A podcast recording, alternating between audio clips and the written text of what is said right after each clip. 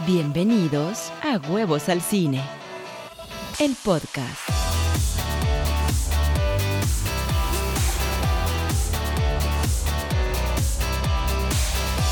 Hola, ¿cómo están? Bienvenidos a este podcast de Huevos al Cine, el primer podcast del 2021.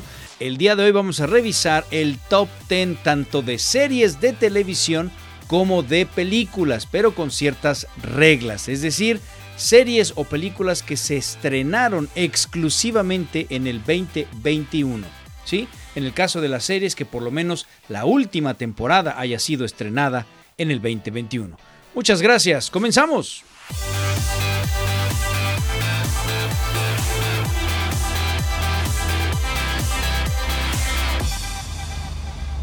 Hola, ¿cómo están? Bienvenidos a este podcast, este 2021, que tiene que ser mejor que el 2020. Qué difícil año, qué difícil año. Evidentemente, pues todo provocado por la pandemia, que, que desencadenó una cantidad de problemas a nivel profesional, personales, emocionales. Ha sido complicado, pero bueno, aquí estamos con todo el positivismo del mundo. Creo fervientemente en la ley de atracción, creo que nosotros nos vamos generando mucho la realidad y bueno, voy a platicarte precisamente como dato personal de eso, de cómo proyecto mi realidad.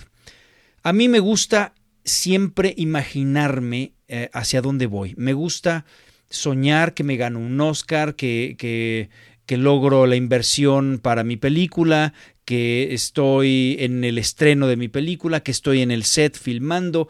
Eh, a nivel personal, pues que me estoy casando con la persona que tanto me gustó, como fue mi esposa. En fin, me explico. Me gusta mucho visualizar, pero te voy a dar una clave para la visualización que yo hago. No te imagines nada en negativo. Por ejemplo, no digas, no voy a pensar en un elefante ¿no? Si yo te digo, no pienses en un elefante, pues ¿cuál es el único animal que te llegó a la cabeza? El elefante. El cerebro no logra distinguir eh, positivo de negativo, para el cerebro es lo mismo. ¿sí? Si tú dices, no voy a pensar en un elefante, el único animal que tienes en la cabeza es el elefante. Entonces, ¿cómo tienes que hacer? Di, pienso en un ratón. Y entonces el elefante ni sus luces en tu mente, ¿me explico? Entonces, cuando tú estás enfermo y quieres salud, no debes de decir no quiero estar enfermo. Por lo mismo que te acabo de decir, lo único que estás escuchándote decir a ti mismo es estar enfermo. Tienes que decir estoy sano, estoy sano, quiero estar sano. Clave número dos, tampoco lo digas en futuro. Mañana voy a lograr tal cosa porque ese mañana nunca llega. ¿Me explico? Siempre tienes que decir soy un éxito, tengo éxito, tengo esto, eh, no sé, lo que quieras proyectarte, tengo la casa, aunque no la tengas en este momento, pero tu cerebro no sabe tampoco de pasado, futuro y presente, tampoco lo distingue. Así como no distingue la, la parte negativa, tampoco distingue pasado, presente y futuro. Para tu cerebro todo es presente. Entonces, si tú quieres, por ejemplo, ganar un Oscar, tú da tu discurso de agradecimiento del Oscar en la regadera, me explico, es decir, gano un Oscar, estoy ganando un Oscar. No digas, voy a ganar un Oscar algún día, porque no va a llegar. ¿Sí? Entonces, bueno, esas clavecillas por ahí que, que leí en alguno de esos libros de, de, de, cómo proyectar tu realidad y de todo esto, ¿no? El, el secreto y estas cosas, bueno, para no entrar en la parte esotérica y algunas cosas que me parecen complicadas, bueno, evidentemente eso no lo cree mi cerebro, pero sí cree que lo que tú proyectas, lo que tú estás eh, mandando al universo va a regresar. ¿Por qué? Te voy a dar la clave científica. A final de cuentas, todo, tus palabras, tus pensamientos, eh, todos los sonidos, todas tus acciones, todo es energía. ¿Estás de acuerdo? Si tú te vas a nivel atómico, eh, y te pudieras ver a nivel atómico, no vas a distinguir entre tú, el escritorio que tienes enfrente, el vaso que tienes en la mano, el gato que tienes en tu regazo, no distingues nada. Tampoco distinguirías del pensamiento que estás emitiendo o de la voz, el sonido que está saliendo de tu, de tu boca. No se distingue, a final de cuentas todos son eh, átomos, todo podría ser visto como vibración. Todo se puede ver como una increíble vibración en el universo. Si todo es vibración, las palabras entonces son vibración. Haz el experimento y tú pon en un vaso una semillita y ponle te amo y a la otra semillita ponle te odio y vas a ver cuál crece más. Este experimento lo hacen ya desde hace mucho tiempo y es hasta choteado, pero es cierto, una semillita con la palabra te amo crece más rápido que la otra, la otra a lo mejor ni crece. Si le pones te odio o muerte o una palabra espantosa, quiere decir no no va a crecer. Quiere decir que las palabras aun cuando sean escritas, llevan una vibración. Entonces, si eso sucede con algo escrito, imagínate lo que sucede con tus pensamientos o lo que te dices o lo que das al universo. Ahora, ¿cómo es que vas a atraer aquello que dices? Si tú dices, soy amor, soy exitoso, eh, gano un Oscar, tengo mi inversión, logro mi película, eh, lo que tú quieras, estoy sano, lo que tú quieras, ¿por qué es que regresa? Y aquí va la otra prueba. Tú pon dos violonchelos, por ejemplo, uno frente al otro. Así los pones uno frente al otro. En uno o dos guitarras, en uno tocas una cuerda, solamente una cuerda. Tócala fuerte, pero cuidado que no se toque nada más, solo esa cuerda. Te vas a dar cuenta que en la guitarra que está enfrente, solo la misma cuerda que corresponde al mismo tono que tú tocaste en la otra, empieza a moverse saca inclusive un pequeño sonido. En otras palabras, resuena. Bueno, es muy claro verlo en las ondas sonoras. Tocas un do y en el otro lado resuena el, mismo do. no es tan fácil tocar un do, pues, pero digamos una cuerda y la, la misma cuerda en la otra guitarra resuena. Bueno, de la misma manera, cuando tú mandas una onda no sonora, sino un pensamiento, entonces va a resonar eso. ¿Y qué es lo que se va a mover? ¿Qué es lo que va a resonar? Pues lo que esté, digamos, en la misma frecuencia vibratoria que lo que estás mandando. Así. Entonces, a lo mejor es, sumamente simplista. Algún científico ahorita le acaba de dar un patatús, un, algo ahí, como diciendo, ¿qué, ¿qué barbaridad está diciendo este? A lo, a lo mejor. Pero lo creo firmemente y me ha funcionado. Entonces, Tú siempre en positivo, en presente, manda tus pensamientos, ayúdate meditando o rezando si eres religioso y lo dices en voz alta. Y en consecuencia estás mandando una energía, una frecuencia vibratoria de, de tus palabras, de tus pensamientos y eventualmente el universo va a resonar. No es lo mismo decir, ay, cómo se me antoja un café, a decir, quiero una casa, ¿estás de acuerdo? Para que la casa suceda requiere de más cosas resonando, no nada más tu palabra. Tus acciones tienen que, ir en ese mismo camino. Tienes que hacer cosas para que la casa llegue. Tu trabajo, tienes que moverte, tienes que estar en el trabajo correcto para que eventualmente te permita una remuneración que llegue a la casa, etcétera. Pero todo se va acomodando conforme tú vas diciendo, quiero esto, esto es lo que quiero, estoy sano, estoy haciendo esto, soy exitoso, quiero un Oscar.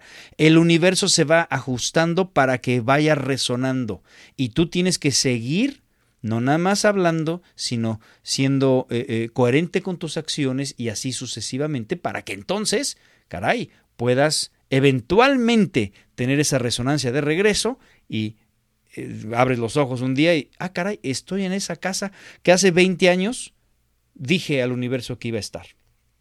Lo creo firmemente y bueno, ya me eché un montón de tiempo aquí en este detalle personal. Vamos a ver el día de hoy cuáles son las películas y las series que más me gustaron del 2020. Pero antes déjame te repito cuáles son las redes sociales. Me puedes encontrar en rodolforribapalacio.com, ese es el landing page, mi Facebook Rodolfo Rivapalacio a la triste, el Twitter arroba Rodolfo el Huevo, me puedes también escribir a mi correo personal rodolfo arroba. En fin, ahí me puedes localizar. Muchísimas gracias por estar aquí conmigo y déjenme les digo cómo vamos a hacer esto. Eh, si ustedes vieron mis blogs que saqué en YouTube de Huevos al Cine, ahí puse cuáles fueron las series, que todas, eh, ahí me eché todas las series, las 40 y feria que vi, eh, bueno, vi más, vi como 50, pero en la lista nada más estaban como 44. Las otras series eran. Eh, no, entraban en las reglas que dije ahí, pero bueno, ahí me eché el repaso de todas las series y eh, las reglas ahí eran que pues, simplemente las hubiera yo visto el año, el año pasado. Para este caso, las reglas van a cambiar un poquito tienen que ser series que estén por lo menos activas y que se haya estrenado una temporada el año pasado. De tal manera que, por ejemplo, True Detective, que eh, sigue activa, viene True Detective 4, pero que no estrenó nada el año pasado, no la puse aquí. Aquí solamente series de televisión que estén activas y que se hayan estrenado el año pasado una temporada. Lo mismo para las películas, películas que se hayan estrenado el año pasado, porque hay películas que se hicieron, por ejemplo, desde el 2019, como la de la mexicana con la que vamos a competir al Oscar, ya no estoy aquí. Bueno, esta película desde el 2019 estuvo compitiendo ahí en, en algunos festivales, en Morelia y demás, pero se estrenó hasta eh, eh, mediados del año pasado, del 2020, en Netflix. Tuvo un ligero estreno en el 2019 como en dos salas de cine, pero de manera como muy privada, no, no la cuento. De la misma manera, la película brasileña de Bacurau, bueno, esta película, Bacurau, no sé cómo se pronuncia, pero Bacurau, pues se hizo en 2019, pero en Estados Unidos se estrenó en 2020, entonces también la estoy incluyendo. En fin, entonces aquí solamente películas que se hayan estrenado en el 2020 en Estados Unidos. ¿Por qué en Estados Unidos? Porque muchas películas que se estrenaron en México muy tarde, como por ejemplo 1917 se estrenó en enero del 2020 en México. Los dos papas, Uncut James, Mujercitas, Jojo Rabbit se estrenaron los primeros meses del año, justo antes de los Óscares, pero en Estados Unidos mucho tiempo antes se estrenaron para poder competir en los Óscares precisamente, tuvieron que estrenarse antes de que acabara el año y en consecuencia todas esas están incluidas en el año anterior y me parece entonces que pues no deben de estar en esta lista. En consecuencia, solamente voy a poner películas que se estrenaron en el 2020, ¿ok? En Estados Unidos. Bien, vamos entonces a comenzar precisamente con las películas. En lugar número décimo, Bacurao, que es una película brasileña por eh, dos directores, Clever Mendoca Filo y Juliano Dorneles. Una película eh, difícil de ver, la verdad es que eh, te, oprime un poco el corazón porque en estas épocas de tanto racismo, tanto racismo tan espantoso, pues es, se trata precisamente de un pueblo llamado Bacurao que está perdido en medio de Brasil y que poca gente sabe de su existencia, tiene muy pocos habitantes y que en consecuencia se vuelve un fácil target de estos eh, blancos de supremacía blanca que, quieren ir a cazar humanos. Entonces, con tecnología logran evitar que el Google Maps y otros satélites estén observando el pueblo eh, en tiempo real.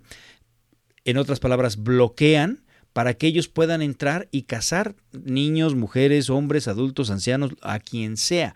Vienen a cazar humanos, porque lo ven así, ah, como un deporte. En la vida de, estas personas que son eh, de raza negra, pues no vale nada para ellos y entran así. Entonces la película es cruda, es salvaje, porque te imaginarás que el pueblo se tiene que defender. Se tiene que defender a como sea. Y entonces no es la primera vez que esto les pasa.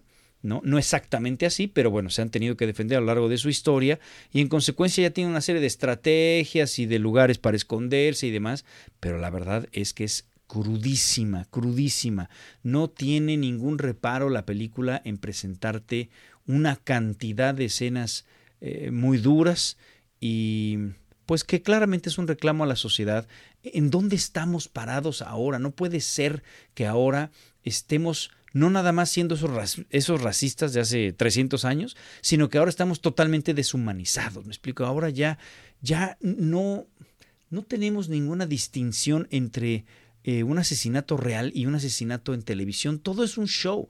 El otro día, por lo que sucedió en el Capitolio de Estados Unidos, no sé si vieron que hay un asesinato en cámara. Hay una persona que quiere entrar a un cuarto, a un corredor, y se quiere trepar esta, esta persona, esta, esta mujer, y le meten un balazo y la mujer cae. Y tú lo ves y no te impacta en lo más mínimo. Dices, mami, le metieron un balazo. ¡Ey! Yo sé que lo estás viendo en televisión y ya te confunde tu cerebro, ya no sabes si estás viendo un show o qué, pero en realidad estás viendo un asesinato en tiempo real. Es terrible que ya no lo veamos. Estamos deshumanizados y esta película pone esto eh, de manera cruda, así, en primer plano. En noveno lugar, pienso en el final. No te voy a dar calificaciones, nada más estoy poniendo el top ten. Pienso en el final de Charlie Kaufman, basada en la novela de Ian Reid, precisamente del mismo nombre. Eh, claramente aquí hay una una introspección muy propia de los personajes de Charlie Kaufman. A él le gusta mucho explorar estas dimensiones internas de la psique humana, le gusta explorar los miedos, el pasado, y aquí tenemos a una persona que tiene una multiplicidad de yoes, es decir, está como partida en muchas, en muchas partes y por supuesto llena de traumas por, por haber tenido eh, unos padres que le exigían demasiado, que no le dieron el amor suficiente. Y entonces la película en realidad nos presenta un viaje al interior. Todos los personajes están en su cabeza. Vamos a brincar de tiempos, vamos a tener realidades que son extrañas, pero creo que lo que vale la pena es eh, esta sensación angustiosa de de no entender la realidad, cómo las cosas están sucediendo de manera muy extraña, típicas de las películas de Charlie Kaufman. El problema de la película es que es un tanto aburridona, de repente es demasiado confusa, hay unos viajes muy largos en el auto y unos diálogos que de repente digo, por favor que avance, ya, ya me desesperé, me estás provocando esa misma animosidad por tu personaje que está sintiendo la pareja, me explico, ahí, ahí al lado y que le dice ya por favor, bueno, yo también estaba de ya por favor. Por cierto, espero no hablar con muchos spoilers, pero si se me va alguno, ustedes disculparán, espero que ya la hayan visto este, todas estas películas y si no, pues voy a tratar de no hablar con spoilers. Bien, el lugar número 8, la película de Peter Doctor de animación Soul, que está en Disney Plus, eh, con las actuaciones de Jamie Foxx y Tina Fey, me gusta más en inglés que en español. Y por eso menciono estos actores. Soul es una película muy valiente de Pixar porque trata de explorar el más allá trata de explorar el qué pasa después de la vida y de hecho, si le pones atención, el qué pasa antes de la vida. Me gusta que una de las premisas clarísimas de la película es que no somos seres humanos con una experiencia espiritual, sino que somos seres espirituales atravesando una experiencia humana. Es decir, que ya existimos antes de estar en este plano terrestre y en este cuerpo que tan real lo ves ya estamos antes, este espíritu está antes y además elige qué quiere vivir. Eh, hay una parte en donde están buscando como cuál va a ser aquella lección o aquello que le hace clic a, este pequeño espíritu infantil para poder entrar en ese cuerpo. Es la música, es el baile, es qué. ¿Me explico? Y entonces, una vez que encuentra lo que quiere vivir, entra a vivir esa experiencia, termina esa vida y regresa a este mismo lugar que en muchas religiones eh, o escuelas espirituales se llama el lugar del bardo, en donde precisamente los grandes maestros van viendo las lecciones que cada espíritu tiene que aprender a través de vivir esta experiencia humana. Esto es muy interesante y muy valiente ¿eh? y además me extraña que no haya todo un, una, pues, un movimiento en contra, porque ya ven que ahora se ofende todo el mundo de todo. Bueno, pues aquí está hablando que el cielo, el infierno no existe. Si te fijas, no están en otras religiones, te premian con, no sé, 50 vírgenes y no sé cuánto, eh, en otras, pues que el cielo, que el infierno, en otras, este, estás sentado al lado de los dioses comiendo, ¿no? nada de eso sucede. Aquí la religión sale sobrando. La religión se queda reducida, aunque no tocan para nada el tema de la religión, pero es totalmente intrínseco, sale eh, volando, queda volando. No existe. Somos seres espirituales atravesando una experiencia humana. Dentro de la experiencia humana, pues bueno, algunos creen en, en Huitzilopochtli, otros en, en Thor, otros en Cristo, otros en Buda, otros en etcétera. Alá y demás, ¿me explico? Pero todos esos dioses son parte de la experiencia humana, no espiritual. Porque el momento que sales de esa experiencia, todos llegan al mismo lugar y es un camino de regreso a la luz. Me pareció, ¿estás de acuerdo? Muy valiente y, salieron muy bien librada. Creo que la película, el problema que tiene es que de repente puede ser un tanto estéril y confusa. Estéril en qué sentido? Emocionalmente. Uno, uno quisiera, la tesis de la película es qué hermoso es la vida. La vida vale la pena no tanto por tus éxitos, por tus sueños, no. La vida vale la pena tan solo por vivirla, por un olor, por un color, por un amor, por una pareja, por, por una pizza, por supuesto también por tus éxitos o tus fracasos. Todas son experiencias y por eso vale la pena vivirla. Esa es la gran riqueza de la vida. La vida solo es rica de una manera, la vida es rica en experiencias, decía un gran maestro mío. ¿sí? Entonces, eh, este tema, esta tesis me gusta y digo que es, eh, es, un poco estéril espiritualmente porque yo quería terminar llorando en lágrimas, eh, así doblado de rodillas frente a la vida y no fue así. Me pareció que... Mm, y luego también es un poco confusa porque las reglas de este mundo del bardo de repente pueden ser enredadas y no sé hasta dónde un niño pudo haber seguido la película. Sería interesante platicar con uno.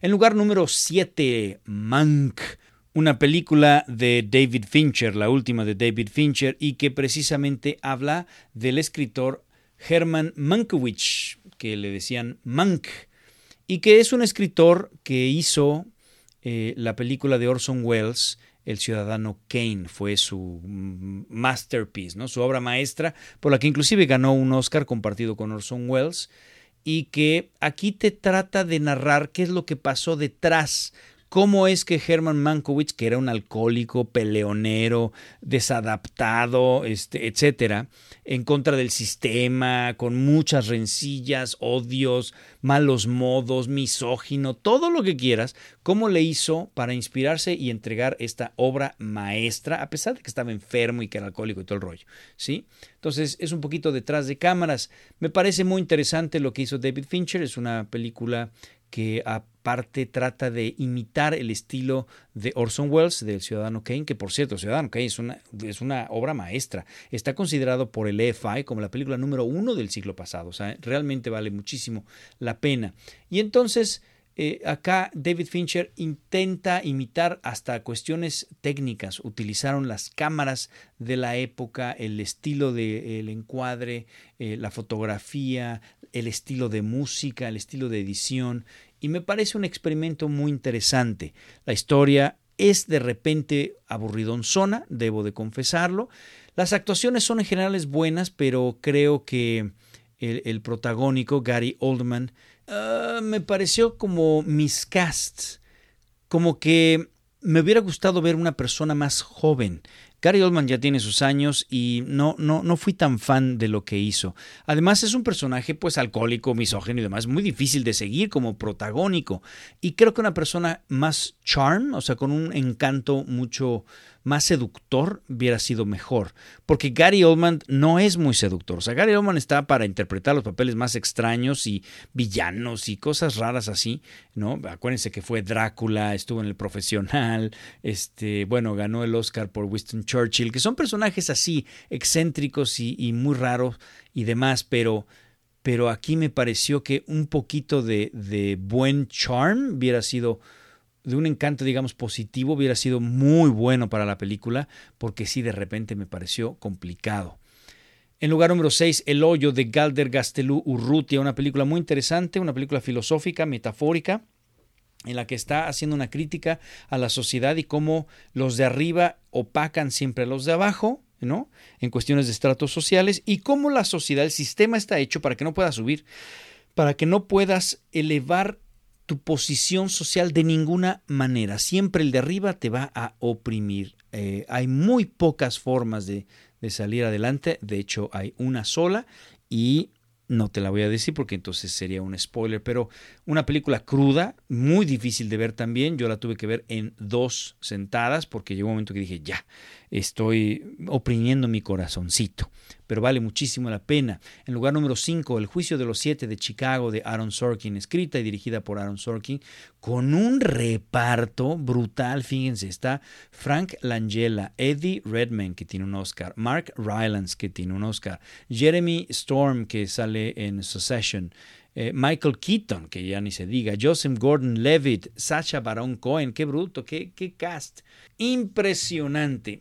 La película está basada en hechos reales justamente en la transición hacia Nixon, en donde Nixon, precisamente después de los arrestos de estas personas, de estos siete que estaban manifestándose en contra de la guerra de Vietnam, pues Nixon quiere hacer un ejemplo, quiere ejemplificar con ellos y demostrarle a la sociedad que pues no está para juegos y en consecuencia, a pesar de que pueden ser inocentes, de hecho son inocentes, que fueron provocadas por la policía y demás, están dispuestísimos a encarcelarlos, encarcelarlos por años.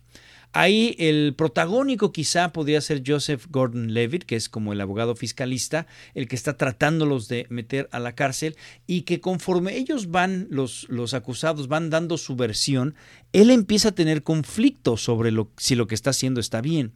Creo que la película es excelente, pero se le empieza a volver un tanto estéril en el sentido que no tenemos un involucramiento emocional muy profundo por no definir bien quién es tu protagónico. En todas las películas el protagónico es el que lleva la tesis y tú como espectador vas a recibir dicha tesis o vas a deducir cuál es ese mensaje precisamente viendo el arco del personaje protagónico. El único que medio que cambia es precisamente Joseph Gordon-Levitt, pero en su afán Aaron Sorkin de presentarte tantos personajes, de repente se le olvida su personaje protagónico y no vemos esa transformación como uno quisiera y se vuelve estéril emocionalmente. Entonces, no te conmueve, no te provoca mayor reacción emocional, pero es una muy buena película. Número 4, Ya no estoy aquí de Fernando Frías, también eh, esta es la que se estrenó en el Festival de Morelia, ganó un par de premios por ahí y finalmente llega a la plataforma de Netflix. Una película muy interesante que habla de una subcultura urbana, de estos chicos que les gusta la cumbia rebajada y que lo único que quieren es expresarse, expresar su mismidad a través de, de, de esto, de la cumbia. Acuérdense que el adolescente está buscando su identidad. Precisamente se le activan las gónadas sexuales y se le unen con la adrenalina precisamente para hacer un rompimiento con su familia, para decir, me queda claro que no soy ni mi papá ni mi mamá, pero tampoco sé quién soy. Entonces empieza a buscar grupos de amigos que le den esa identidad. Y bueno, ahí hay un peligro también gravísimo porque muchos encuentran grupos eh, eh, terribles, grupos eh, subversivos, delincuentes y demás. Pero en este caso, este grupo pues se quiere expresar a través de la cumbia relajada que le llaman, que es precisamente bajar la velocidad de la cumbia. Y bueno, por desgracia, eh, el, el monstruo urbano de las clases socioeconómicamente más bajas, pues se los termina comiendo y los terminan atrapando en estas redes pues de venta de drogas, de asesinatos callejeros y demás. Y ellos se tienen que defender y el personaje protagónico pues queda atrapado en estas redes, insisto, y tiene que huir a Estados Unidos, en donde tampoco lo, lo acogen, no, no, no lo reciben bien, entonces no se siente ni de aquí ni de allá, y cuando finalmente intenta regresar tampoco, en, fin, es un es una un cuestionamiento, digamos, muy importante sobre la identidad social y además siempre marcada con, en este caso, el sexenio de Calderón, con esta guerra contra el narco y demás, enmarcada por ese monstruo social que no te deja crecer. Y creo que la tesis es por ahí, precisamente decirte hasta dónde puede ser eh, si las condiciones son adversas. ¿Hasta dónde vas a encontrar tu identidad, tus sueños, y vas a salir adelante si el entorno en el que te desarrollas no te lo permite? En otras palabras, ¿una semillita puede germinar si no tiene tierra fértil? ¿Hasta dónde? Es como cuando una semillita se pierde en el concreto, pues claramente el concreto no es tierra fértil. Pero de repente la semillita a lo mejor encuentra algo de tierra o le llueve porque pues llovió ese día, lo que sea, y se queda atrapada entre estas dos losas de concreto y de repente ves que la semillita a lo mejor medio que germina una hoja y hasta ahí como que quiere germinar, pero no obviamente no va a dar ningún fruto ni nada, como que intenta germinar. Esa me parece una buena analogía de lo que es esta película. Un chico que no se encuentra ni aquí, ni allá, ni en ningún lado, que el entorno social no le permite germinar y que en consecuencia a lo mejor saca una hoja, a lo mejor logra sacar un pequeño talento, pero hasta ahí. Muy interesante, me parece que es muy digna para competir por los Óscares este año. Ojalá, mucha suerte. En el lugar número 3, Another Round de Thomas Winterberg. Este director es excelente. Él hizo Festén, la celebración del movimiento Dogma. Bueno, aquí muy interesante la, la hipótesis o la tesis que plantea. Son cuatro profesores que están en una secundaria y sus vidas son realmente grises, aburridas. ¿Dónde están esos sueños de juventud? Se fueron. Y alguien por ahí trae la teoría que si mantienes el nivel de alcohol en tu cuerpo de cierta manera, entonces puedes explotar tus talentos. Entonces ellos deciden empezar a estar todo el tiempo bebiendo un poquito de alcohol para que mantengan ese nivel de, alcohol en la sangre. Y al principio les funciona, pero el alcohol, pues, por desgracia, tiene una cantidad de efectos secundarios, adicciones y demás, y entonces van a pagar las consecuencias de eso. Y precisamente la, la película plantea hasta dónde la sociedad también te va oprimiendo tus propios talentos, tu personalidad, hasta que necesites de estas sustancias como para poder explotar y salirte de tu propio caparazón. Y entonces, bueno, trata de decirte la, la película que el alcohol no es la solución, pero que no debes tampoco de enclaustrarte. En lugar número 2, El Diablo a todas horas de Antonio Campos con Tom Holland, Sebastian Stan, Robert Pattinson, puro superhéroe en esta película. Una película complicada que, que está dentro del género de gótico sureño y que precisamente plantea una vez más cómo el entorno va atrapando al individuo. Tom Holland es un hijo de una pareja que está atrapada en la tragedia y todos los personajes de hecho están atrapados en la tragedia en cosas terribles, ¿eh? en el asesinato, violaciones, abusos. Eh, el, Robert Pattinson interpreta a un sacerdote que lo único que hace es robar dinero, por supuesto abusar de N personas. En fin, hay un ambiente en contra del individuo y Tom Holland quiere salir adelante, quiere encontrar el camino para poder eh, ser un hombre de bien y, convertirse en alguien, estudiar, irse de ahí. Pero para poder salir va a tener que luchar terriblemente con el entorno. Una película muy distinta, nunca has visto estos actores de esta manera, los tres trabajan espectacularmente, bueno, todos los que salen son espectaculares en la película, me gusta muchísimo, pero también cruda, difícil de ver. Y finalmente, en el lugar número uno, Sound of Metal de Darius Marder con Riz Ahmed en el papel protagónico. Puse esta película hasta arriba porque no quería terminar con una película eh, eh, que, te presentara una vez más el entorno en contra del individuo, cómo oprime, cómo, cómo el individuo tiene que luchar, a veces hasta la muerte por salir adelante. No quise eso, quise buscar una película positiva. Bueno, Sound of Metal es de un baterista cuya música es el heavy metal moderno, esto que es como, como toxicity, como, vaya, estruendosísimo lo que toca. Y en consecuencia eh, va perdiendo el oído. Un día amanece y, y, siente como que algo tiene en el oído, como si estuviera tapado y no oye bien. Y entonces va con el doctor y le dijo, no, ya lo perdiste el oído, te estás volviendo sordo. Y del 100% te queda el veintitantos por ciento en cada oído. ¿Y ahora qué vas a hacer? Y entonces imagínate que toda tu vida está centrada en un sentido y tú eres músico, pero si pierdes el oído, ¿qué vas a hacer? Cómo te reinventas. Precisamente la película habla de eso, de cómo reinventarse ante las vicisitudes que te presenta la vida. Ya lo platicábamos con Soul, la vida solo es rica en experiencias y a veces esas experiencias te van a arrebatar algo que para ti era muy importante. Y ahora cómo te reinventas. Eso me pareció muy, muy interesante. La película, a final de cuentas, eh, es una... No es una película que te oprime el corazón quería una película un tanto optimista, ¿no? Porque a él le pasa lo de la sordera, pero a ti te ha de pasar otras cosas y de repente un negocio te quiebra, de repente un familiar se lo lleva el coronavirus, de repente algo te sucede que la vida te, te presenta un nuevo pizarrón, un nuevo laberinto que tienes que cruzar, ¿no? Y cómo te reinventas. ¿Tienes esa capacidad, esa flexibilidad o te vas a sumir te vas a ahogar diciendo yo solamente me significo sí, solo sí, tengo mi oído y soy músico. La vida te lo quitó, ya no puedes ser músico. ¿Y ahora qué haces? ¿Ahora cómo te reinventas? ¿Ahora cómo mantienes una relación de pareja? ¿Cómo mantienes un trabajo? ¿Cómo te vas a relacionar con los demás? ¿Vas a poder hablar con ellos? ¿Qué vas a hacer? Y así nos pasa a todos en la vida. Y por eso me gusta mucho la película. Es, eh, no te digo en qué acaba, pero mm, es muy interesante. Entonces, ahí está mi top 10 de películas y vámonos rapidísimo a pasar al top 10 de series de televisión. En el lugar número 10, Succession, esta, esta serie de televisión en HBO Max, me parece tremenda. Es una comedia dramática que sigue a la familia Roy.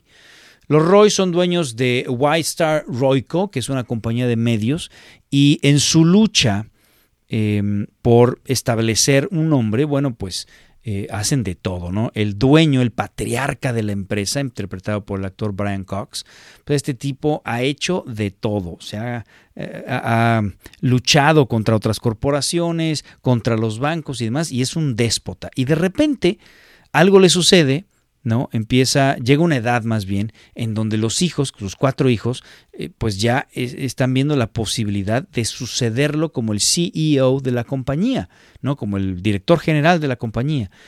Él inclusive sufre por ahí de una embolia en el capítulo 2, sufre de una embolia. Y entonces es casi evidente que alguien de los hijos lo va a suceder. Pero, pues, hierba mala nunca muere y este viejo zorro se recupera y a pesar de que no recupera todas sus funciones, eh, eh, pues regresa a la compañía y entonces ahora está luchando con sus propios hijos y con las tonterías que hicieron durante ese tiempo que estuvo convaleciente. Hasta ahí te platico, pero la verdad es que la construcción de los personajes, la construcción de los diálogos, de la realidad, las situaciones que se presentan están extraordinarias, excelentemente bien escrito. Esta esta serie de televisión ganó precisamente mejor serie de televisión dramática el año pasado. Me parece tremenda. La mejor serie de comedia fue Schitt's Creek, que para mí no está en el top 10, simplemente te lo menciono como dato. En el lugar número 9, Gambito de Dama en Netflix. Qué buena serie. Esta es una miniserie basada en la novela del mismo nombre que precisamente se centra en los años 50 y 60. El personaje de Anna Taylor Joy, que está excelente, es una increíble ajedrecista y tiene que enfrentarse contra un mundo de hombres que no creen que ella pueda vencerlos, pero también tiene que enfrentarse contra su lado oscuro. Me fascinó que esta serie tiene un protagónico con un lado oscuro, un, rasgos de personalidad tremendamente difíciles a superar, al mismo tiempo que lados de luz claramente eh, reconocibles. O sea, tiene un talento para el ajedrez como nadie, pero también tiene unos vicios espectaculares. Es adicta a los barbitúricos, al alcohol, etc. Y ella para poder llegar al máximo de sus potenciales, para poder lograr triunfar y vencer a, pues a todos los que quiere vencer, va a tener que vencer sus propios miedos. El, peor enemigo es ella misma. Su mejor o peor oponente más bien es ella misma. El ajedrez con el que está jugando es el ajedrez de la vida contra ella que del otro lado está este, ganándole a veces la batalla. Muy bien, el arte me pareció fantástico. Algunos efectos especiales medio chafillas, pero en general me pareció que no afecta cuando tenemos las tomas de México de los 50 o de Moscú de los 50. Pareció fantástico. También está por ahí eh, eh, un subtema que es la Guerra Fría entre Estados Unidos y Rusia y como para Estados Unidos era muy importante que una mujer eh, norteamericana fuera a Moscú mismo precisamente a vencer a uno de los campeones allá. Por supuesto está el tema del empoderamiento de la mujer, pero no de una manera equivocada, porque muchas que llevan ahora esta bandera de empoderarse como mujeres, llevan la bandera de abajo el hombre. No es cierto, no tiene por qué. Arriba la mujer, pero también arriba el hombre. O sea, la idea es que los dos sean iguales, que estén arriba apoyándose, tomados de la mano, viendo no el uno al otro, sino viendo hacia la misma dirección para que caminen juntos en ese destino. Pero muchas eh, feministas están de, ah, no, es que nos han oprimido y en consecuencia ahora hay que oprimirlos. Eso se llama rencor. ¿Me explico? Por supuesto que todos los hombres que han faltado y que han hecho, eh, pues que han cometido crímenes y lo que sea, tienen que pagar. Por supuesto, no estoy diciendo eso. Pero en una sociedad igualitaria, hombre y mujer tienen que ser iguales. Ni uno ni otro arriba. Los dos tomados de la mano, viendo de frente, no a sí mismo, sino viendo hacia el mismo lugar para caminar juntos. Creo yo, ¿eh? es mi humilde opinión. Y esta serie precisamente no se mete en ese rollo, ¿eh? No se mete en, ay, vamos a oprimir a los hombres, mira que los hombres son terribles y todos los hombres que aparecen son unos desgraciados. No, no, no. Aquí hay de todo. Hay hombres malos, hay, mujeres malas, hay hombres buenos y mujeres buenas. Y entonces se trata del empoderamiento de la mujer para que sea igual. Cómo ella demuestra que su talento es igual y en este caso eh, mejor que el mejor ajedrecista del mundo, si quieres. ¿Me explico? Pero eso no, no lo hace menos, eh, por ganar o perder una partida, no lo hace menos o más.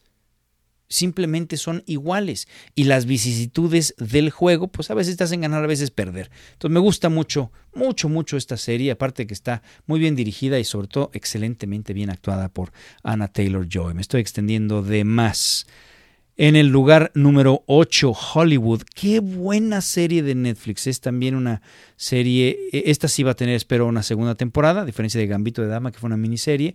Acá, esta de Hollywood está hecha por Ryan Murphy y sigue los abusos y la discriminación de Hollywood en la época de, oro, de los finales de los 30 y principios de los 40, pero con un twist, es decir, lo que hubiera gustado que sucediera. Todos sabemos, por ejemplo, que Rock Hudson, este famoso galán de entonces, pues un día finalmente declaró que él era homosexual.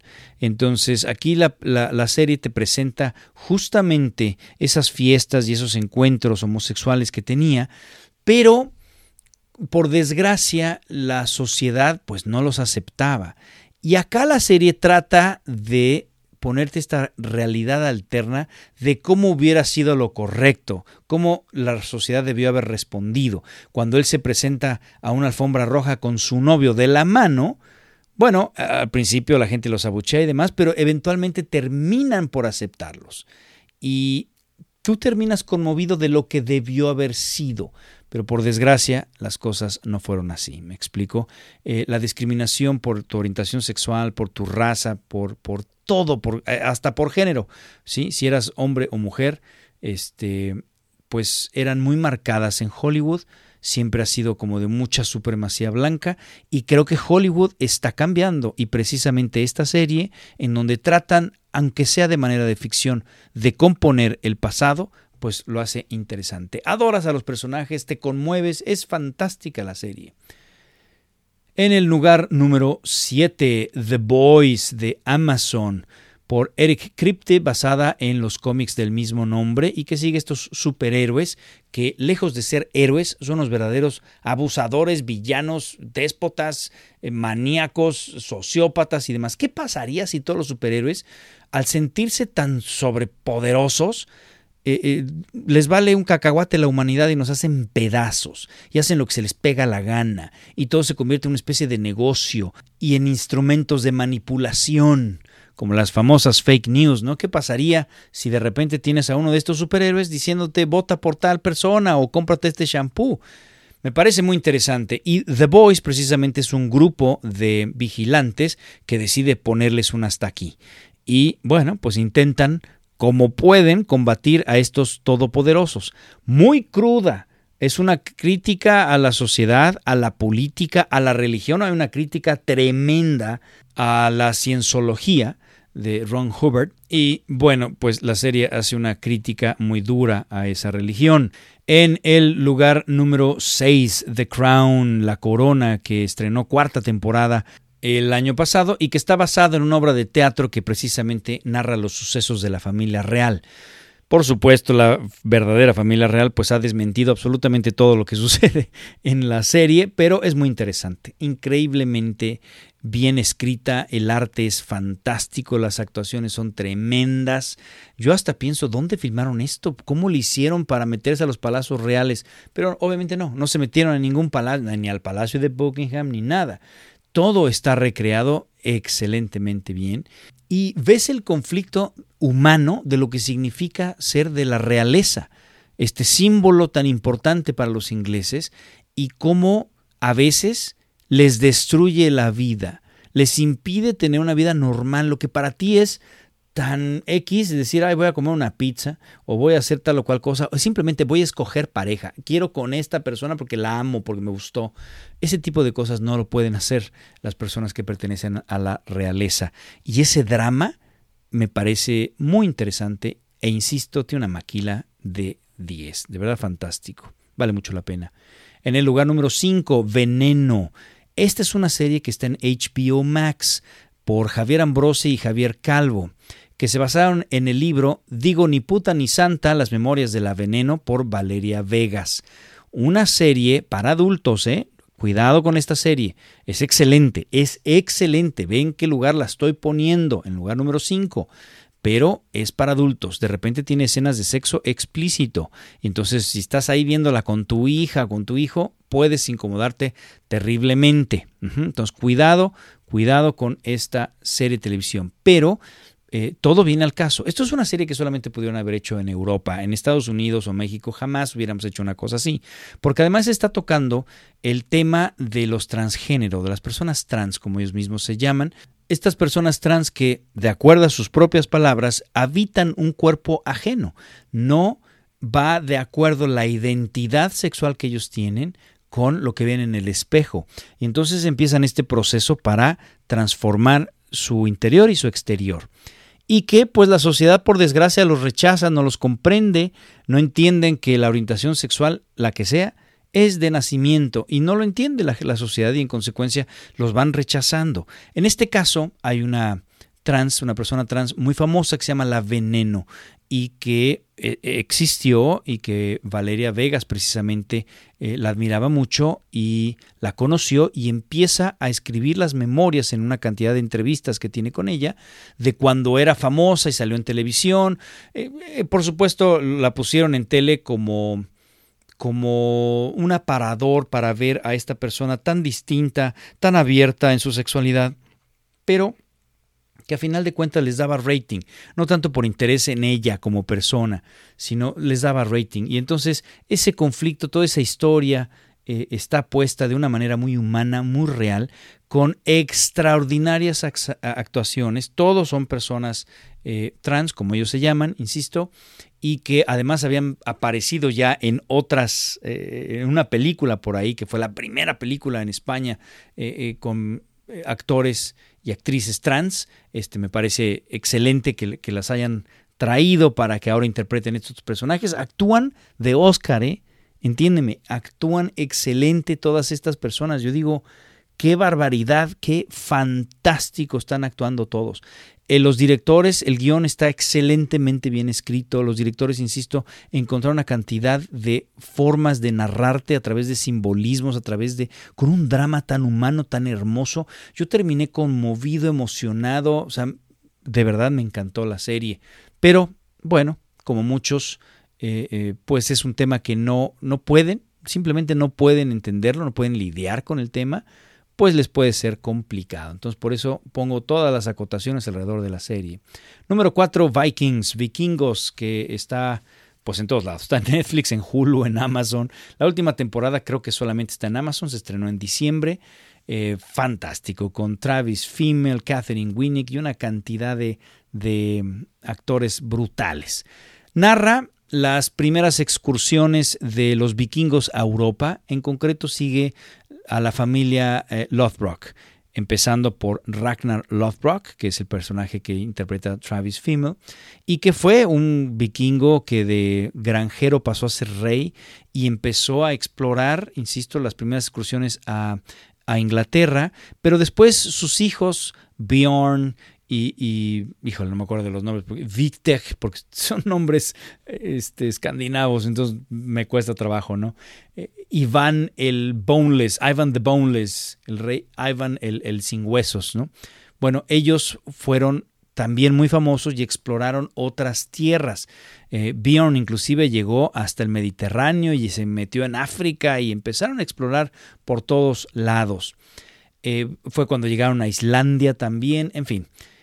Habla todo eso y mezcla la historia con el drama humano eh, inmediato en donde ves al rey preocupado pues, por su hijo, por su hija, por su pareja, por, por los dioses, por un sacrificio, por qué van a comer, por, vaya, un drama humano, pero en un bloque histórico, una parte histórica, y me parece que está excelentemente bien. Además, la producción, las batallas, los vestuarios, el arte es de primer nivel. No entiendo cómo no lo han nominado en Estados Unidos. Los Emmy solamente le han dado eh, nominaciones para arte, efectos especiales y demás. En Europa ya ganó de todo, ya ganó mejor serie dramática, este, mejor eh, eh, secuencia de créditos, música, todo, porque es extraordinaria, extraordinaria. Oye, muchos dicen que este gran personaje, Ragnar Lothbrok, no existió, que es más bien eh, producto de la fantasía vikinga. Es muy difícil tener todo tipo de documentos verosímiles, creíbles, eh, reales de aquella época, pues porque había puras leyendas, todo era una mezcla de, de, relatos que se pasaban de voz en voz a mezclado con la fantasía, como creían en tantos dioses, creían en Thor, creían en Odin, en una cantidad de dioses así, que pues evidentemente es difícil saber qué es verdad o no. La mayoría de los historiadores coincide que sí existieron todos sus hijos y en consecuencia Ragnar Lothbrok también. A mí me parece la mejor serie histórica que he visto jamás, jamás. Quizá está un poco cargado más hacia los hombres porque pues, son vikingos y hay muchísimas batallas, pero hay muchísimos temas de interés familiares, de romance y demás, este, personales, de, profesión, de vocación. Creo que el rol de la mujer está muy bien puesto porque aparte son guerreras y, y, demás. Entonces creo que también la mujer le puede interesar. Pero por ejemplo, a mi esposa no le he convencido de que se siente a verla.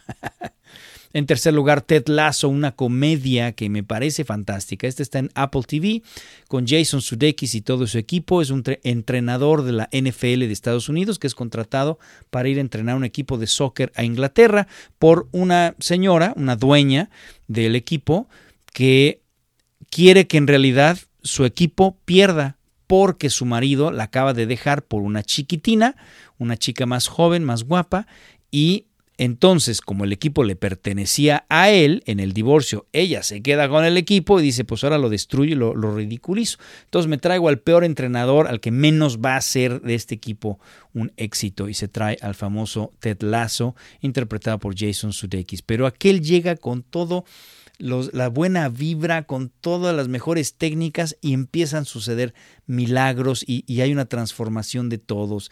Es una gran comedia y sobre todo es un feel good series. Feel, feel good series.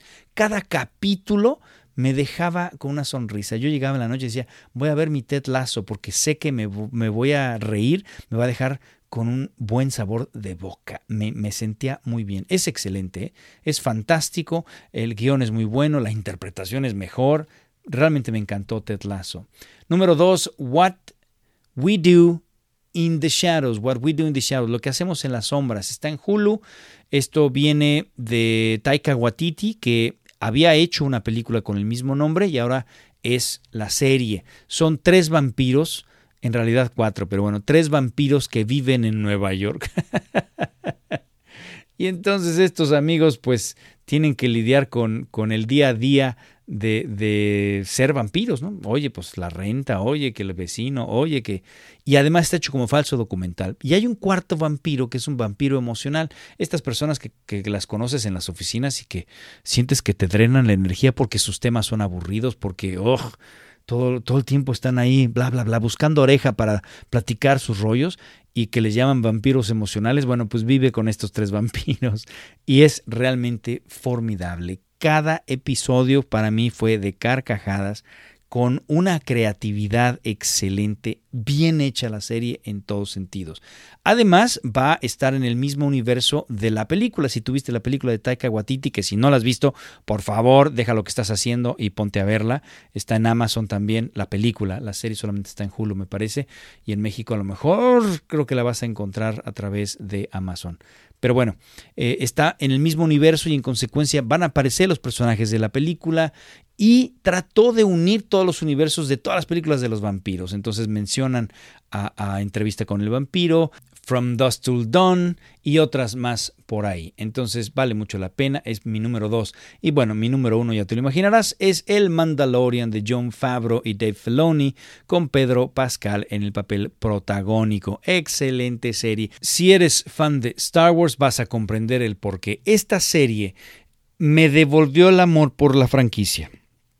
Por supuesto, las secuelas me gustaron, pero bueno, sí, reconozco todas las fallas, las precuelas ni se diga, y desde literalmente desde el retorno del Jedi, allá por 1983, no habíamos tenido otra película o franquicia, quizás Rogue One me gustó un poquito más, pero no habíamos tenido realmente nada que nos devolviera el placer de ver a estos personajes y este mundo con este respeto, con este amor y con esta creatividad. Estamos viendo los mundos que ya conocemos más otros nuevos, personajes conocidos más otros que, que quizá en las en la trilogía original a lo mejor aparecían en la cantina y entonces veías un segundito a uno de esos personajes. Bueno, acá tienen toda una, una aventura.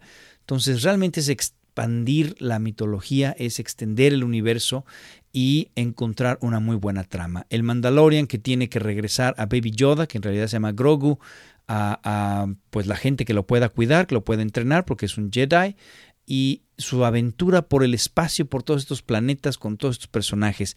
Es fantástica, es realmente eh, extraordinaria si eres fanático de Star Wars. Si no conoces Star Wars, no te va a enganchar tanto. No te va a enganchar, no vas a, a disfrutar cuando veas personajes que son cameos, personajes que, que vienen de, no sé, algún momentito de otras películas, no te va a emocionar. Cuando sale Ahsoka Tano, por ejemplo, no te va a emocionar, no vas a ver ni quién es, te va a dar lo mismo, ¿sí? Pero si tienes toda esta referencia, uff.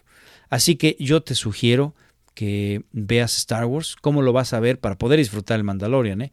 Ve episodio 4, 5 y 6. De ahí te brincas a episodio 1 y 2. De ahí te vas a meter a las caricaturas. Te vas a meter a The Clone Wars, la primera de eh, Hendy Tartakovsky, es animación 2D.